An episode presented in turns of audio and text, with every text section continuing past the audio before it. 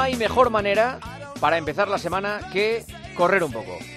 Y el kilómetro 42 es el eh, tramo de running más importante y más influyente de la radio deportiva española. Sí, señor. Chemita Martínez, muy buenas. Buenas noches, Juanma. Buenas noches, Joseba. ¿Qué tal, ¿Te Chemita? gusta lo del tramo de running más importante y más influyente de la radio deportiva española? Me encanta. Solo faltaría el super tramo, ya, el super, tra- super tramo más influyente. No, es que ¿no? suena Superliga y como ha ido tan malo Claro. de la Superliga, vamos a dejarlo Solo de falta super- que le pongas el ma al running. Y eso sería lo más adecuado de esta sección. más running, más running. Somos un poco más running. ¿Cómo estás, Chemita? Pues estoy muy bien. Ya han pasado tres semanitas desde mi último reto y, y lo cierto es que poco a poco el cuerpo va llegando a la normalidad. Como siempre, muchas veces hablamos de correr una maratón, correr un objetivo, hay que dejar tres semanitas y es lo justito. A partir del cuerpo es muy sabio y a partir de la tercera semana como que todo vuelve a la normalidad y, y ya estoy otra vez con ganas de entrenar. Además, eh, estamos teniendo un, un tiempo un poquito extraño, que sale el sol, que llueve verdad, y, sí. Sí, sí. y- y bueno, pues eh, empezando a entrenar. Yo te- tengo ganas de sol, eh, también, si os digo, me apetece muchísimo lo de empezar a quitarnos ropa y cuando ves el sol ya los viajes son mucho más largos, como que apetece un poquito más entrenar, ¿no? Sí, es verdad, ¿eh? A mí me marca mucho el estado de ánimo el tiempo. Claro. Muchísimo, claro. muchísimo. O el sea, sol da alegría, De claro. repente eh, miro el teléfono y digo, toda la semana nube. Uf, ya se me, hay algo que se me echa encima. O sea, y al final no me. Como no estoy mucho por la calle, pues tampoco lo disfruto tanto, pero es otra cosa. Asomarte Sí. a la ventana y ver sol es otra cosa. Es alegría, sí, señor. Yo lo tengo clarísimo. En la primavera, además, que empezamos a ver a gente que sale otra vez a, pues, a- to- mm, simplemente a nivel motivacional. Te apetece hacer ejercicio, te empiezas a fijarte objetivos o, como que estás mucho más eh, dispuesto a hacer cosas, ¿no? Y, y a mí con el sol me pasa eso, que me entran muchísimas ganas y, y, bueno, pues eh, ya estoy entrenando como, como loco. Hoy, a- hoy no hasta, hasta he entrenado dos veces. O sea, que imagínate, dos veces que he pillado el sol, pues venga, venga, canta, canta, Chema, que ya tienes aventura prevista. A ver, canta. ¿a dónde vas? Pues eh, lo del tropezar dos veces la misma piedra, ¿no? Pues tropecé en Costa Rica y ahora otra vez que me lío la, la mochila otra vez a la espalda y, y quiero ir a Islandia a hacer lo mismo. Lo mismo 250 kilómetros y para finales de, de junio. Es que ha sido tan Oye, maravilloso perdona la una cosa, eres listo eh, escogiendo los parajes, porque Costa Rica e Islandia, eh, que yo no los conozco, deben ser dos de los países más bonitos de, de la Tierra, ¿eh? Pues fíjate, eh, Islandia no lo conozco y Costa Rica he tenido la gran suerte de correr ya cuatro veces por allí y lo cierto es correr por la jungla, eh, pues, por las playas, conocer aquello, Sí, los sí. volcanes, ha sido maravilloso y creo que Islandia, bueno, todas las fotos que he visto en los vídeos, por, por eso ha sido lo que sobre todo me ha seducido, ¿no? Los 250 kilómetros no tanto, porque va a tocar sufrir mucho, pero que es una carrera mucho más corredora y, y, bueno, pues era lo mismo, en, en modo supervivencia, eh, una semana, 250 kilómetros y, y intentar, pues eso, eh, me ha, me ha venido también a nivel mental tener un objetivo, poder correr, esforzarme, eh, cambiar un poco el chip que, que tengo ganas y bueno, voy justito porque va a pasar demasiado poco tiempo, pero, pero mira, yo creo que tener un objetivo, eh, la mente te hace estar mucho más motivado y hace que el día a día sea, sea muchísimo mejor. Así Mm. que en esa estamos, Islandia, objetivo Islandia. Muy bien, pues eso será a finales de, de junio. Tenemos muchas noticias como por ejemplo la mega máquina de María Vicente, qué máquina de, de mujer. Ha vuelto a batir el récord de España de, de heptatlón, tenía ella misma el récord. 20 años tiene y está pulverizando todas las marcas. Ve, qué pedazo de, de atleta, Bueno, ¿eh? el- Lo de esta mujer ya lo hemos hablado aquí con ella Sí, en sí, el sí, kilómetro sí. 42, eh, 20 años y, y yo creo que va a ser una de las grandes reinas del atletismo español. Se ha cascado 6.304 puntos, eh, lo que supone un nuevo récord de España, aunque no supone todavía la mínima olímpica, que le faltan todavía pues 115 puntitos, pero hay que recordar que, que María lleva 57 récords nacionales en todas las categorías, una auténtica pasada, 57, ¿eh?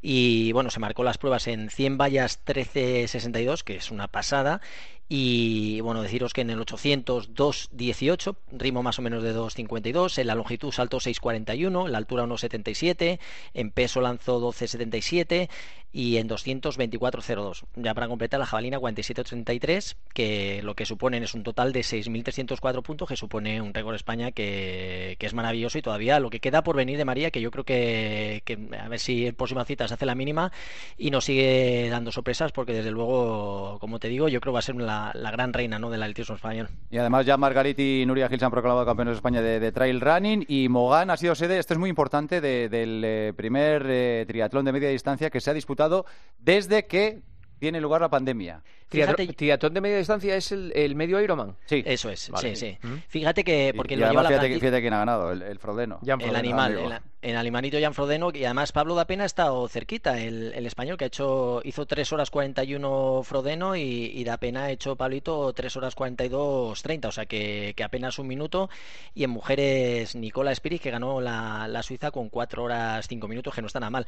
Yo sentí un poquito nostalgia, no sé tú, Joseba, porque he recordado cuando Saló, porque hicimos lo mismo y ahora que somos líderes y tenemos que engañar a Juanma. Juanma, yo creo que tienes que elegir cualquier reto y tenemos que hacer algo. Si lo hizo Clocha, tú lo tienes que Escuchar, eh, ahora me he metido en otro reto. Eh, cuando salga de este reto, eh, hago el siguiente. Pero, pero tienes que hacer, tienes que hacer porque yo lo he estado siguiendo el fin de semana y digo, ostras, que hace unos cuantos años, unos ya cuantos, vimos penar ahí a Clocha, que penó. que yo, hice dos olímpicos, pero claro, eso es otra cosa. Bueno, pero al final es seguir un rato más. Y bueno, un rato, Sí, hombre. Mira, podemos hacer una cosa. Tú y yo lo hacemos, Chema, y Juanma nos espera ya con la cazuela bien preparada. bueno, tampoco es mala. Tampoco es mala. Tú le decides el menú y nosotros lo comemos y lo degustamos. Perfecto.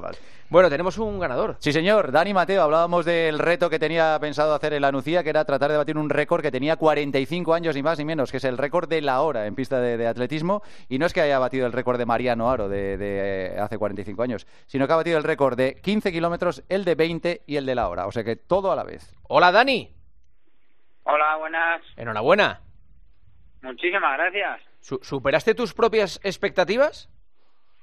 Pues sí, realmente sí, porque, bueno, eh, una cosa es cuando te proponen un reto y otra cosa es cuando llegas realmente al día de.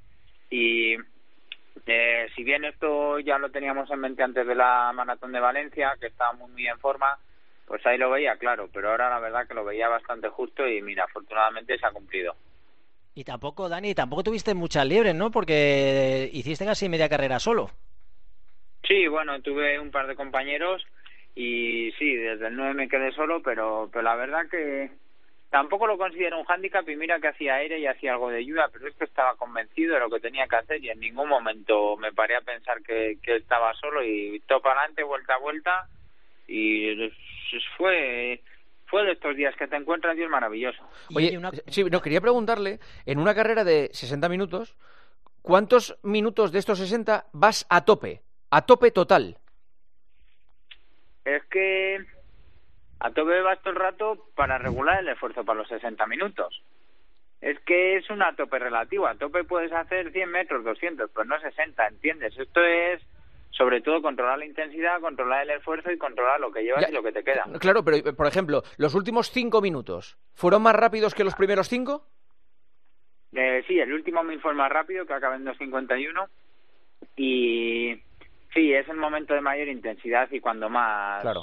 cuando más fastidio va realmente. Claro. Perdona, Chema, decías. No, no, sí, eh, porque lo, estuvimos hablando hace un par de semanas, que, que como te planteas, que normalmente es un récord que, que, llevaba ya muchísimos años, o sea, 45 años de Mariano Aro.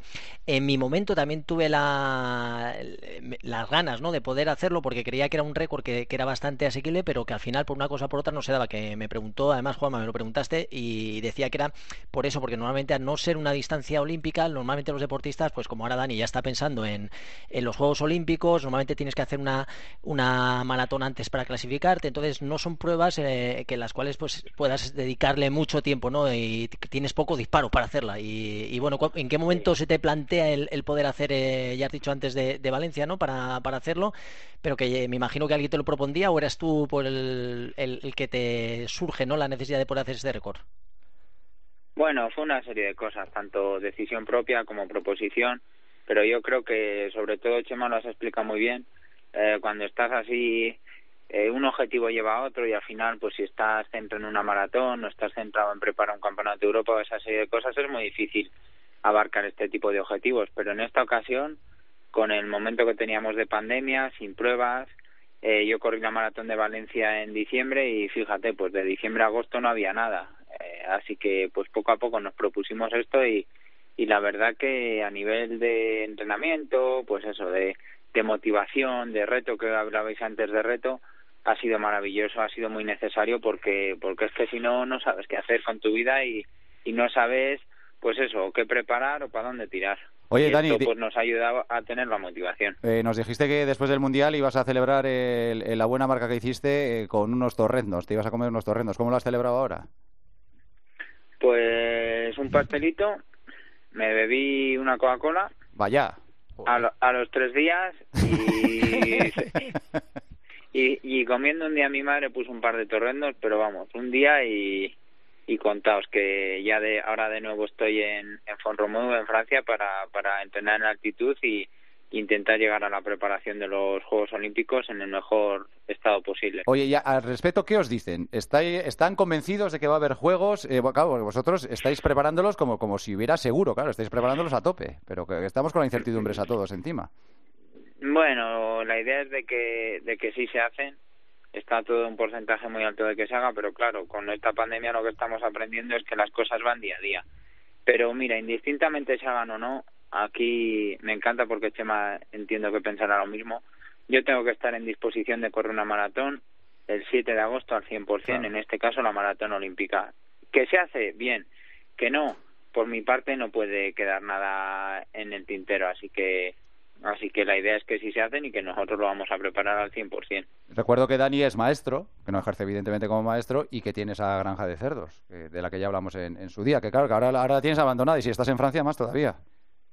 Sí, sí, con esto siempre lo he dicho y la gran fortuna que tengo es que, que está sobre todo mi hermano Sergio ahí, que es el que más se encarga de, estar al tanto de esto, porque porque si no, a ver, eh, esto es deporte de alto nivel, esto es mi trabajo y ahora estoy al 100% y, y uno de mis trabajos es descansar y si estoy cuidando cochinos, que es un trabajo físico, no puedo estar descansando. Y sí que el tema, como hemos dicho otras veces, gestiones, me encargo yo, pero pero el tema trabajar es imposible porque porque no se puede estar a setas y a roles. Estamos a setas o estamos a roles. ¿Cómo, ¿Cómo ha sido la pandemia con los cochinos? Eh, ¿Habéis vendido más, menos? Eh, la gente... Mm, Lo nuestro no ha parado, ha sido un continuo. El año pasado en el confinamiento para mí el tema de las granjas fue una fortuna porque fui a trabajar todos los días y, y bueno, pues como tenía que trabajar ahí, me encargué de, de darle un plus, a ese, de cubrir eso más y, quitar a mi hermano responsabilidad, ya que él la lleva siempre. Y para mí fue una maravilla y nada, fue todo todo normal y no hubo no hubo ningún cambio, la verdad, pero bueno, a currar todos los días. Ya. Bueno, oye, Dani, nos tienes que traer alguna pata para que la probemos y, Claro. y hagamos publicidad de, de esos ibéricos que tienes por ahí, ¿no? Yo creo que... Una pata no, pero unos torrenitos si queréis se puede mandar. Lo único que, Chema, tú con lo fino que estás, macho, Por eso, Pero Chema ni si hay- se nota, pero... No, si hay que tomarlo, lo tomamos, no te preocupes. O sea que... Y así damos un poco cuenta de... de ¿Sabes si hacerlos bien? Y si, ¿Sabes no, hacerlos y bien, si- Dani? y si hay que cocinarnos, tenemos quien lo cocine, ¿eh? que para eso va a la tele a Nah. cocinar. Sa- ¿Sabes no, hacerlos? No os, preocu- no os preocupéis, os mando un vídeo de cómo se hacen. En. Repartí unos cuantos. La piel para abajo siempre, ¿no? La piel para abajo siempre. No, aquí está la marca de calidad de Torrendo de Soria y y hay un vídeo que te dicen cómo se hacen y queda ahí crujientito, huequito a la piel, que es una Oh, maravilla. Maravilla, me Es que es-. Sí. Es que eso es un placer auténtico. Eso, vamos, vestido, el mayor placer que hay. Y con una cerveza fría es una pasada. Luego se ríe. Oye, oye, Dani, y No, estás no ahora había con- reparado yo en el detalle. Cuando me he dado cuenta ya digo, ah, vale, vale. Bueno, y en digo- pelotas también tiene que entrar bien un torrendo, ¿eh? Sí, ¿Por qué no? Y si juntas todo, imagínate.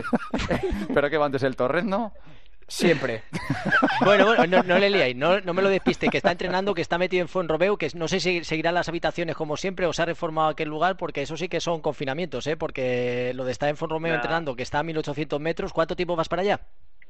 Eh, voy a estar hasta la preparación de los juegos que empieza el 17 de mayo y pues eso, con el objeto de, de estar en disposición de, de en ese momento estar al 100%. Yo vivo en Soria, tampoco necesito hacer concentraciones en altitud tan largas y sobre todo para mí es súper, súper importante estar en mi casa, en mis circuitos, con mi gente, por lo tanto, eso, estoy aquí dos semanas y media, tres y luego, luego bajo ya para casa para, para empezar la preparación al 100%. Dani, te mandamos un abrazo. Que gracias por estar un año más con nosotros en el kilómetro 42. Mucha suerte. A vosotros, muchísimas gracias por acordaros. Nada, hombre. Bueno, Hasta luego. Dani.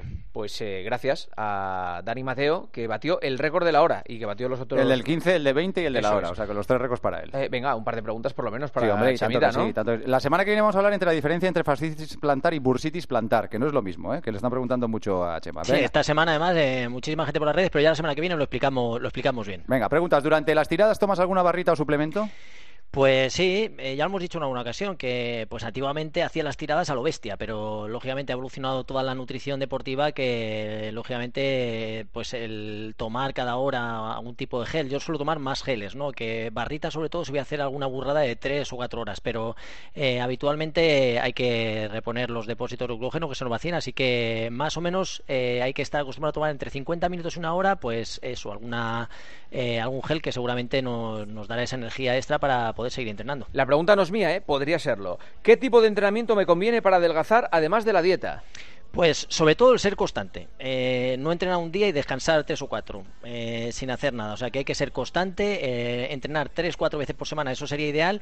Y sobre todo lo que ya hemos hablado una vez, entrenamientos con la frecuencia cardíaca no demasiado alta para sobre todo favorecer el estímulo de la lipólisis, que es la utilización de los ácidos grasos como fuente de energía. Así que entrenamientos, por así decirlo, más suaves.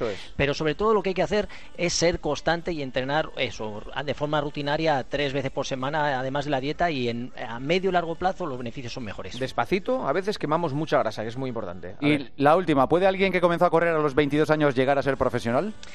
Pues depende de qué especialidad. Si me dices es un fondista, pues a lo mejor podría llegar a ser, ¿no? Lógicamente es complicado, depende del talento que tenga, de las habilidades que tenga, el tipo de prueba y cómo se le dé, ¿no? Eh, de aquí sería prematuro decir si sí o si no, ¿no? Eh, depende un poco de todo y, y, de cómo lleve y qué tipo de prueba sea. Así que, bueno, decir que sí, podrías llegar a ser bueno, pero tampoco se puede generalizar de ninguna manera. Semita, gracias. Buenas noches y Buenas feliz semana. Adiós, Joseba. Hasta mañana, adiós, chao.